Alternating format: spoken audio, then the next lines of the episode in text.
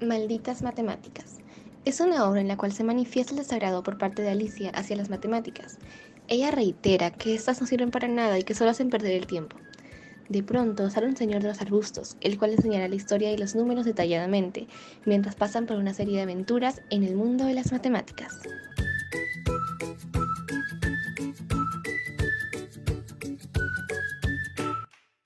En una ocasión, a Alicia le interesó la forma de escribir números. Por ello, el señor con gusto le explicó detenidamente la forma correcta de hacerlo, hasta llegar a la conclusión de que los números indicados con círculos representan a los primos y los tachados a los compuestos. Repentinamente pasó un curioso conejo que vestía una chaqueta cuadros y un elegante chaleco del cual se podría ver un reloj de oro sujeto a una larga cadena que salía de su bolsillo derecho.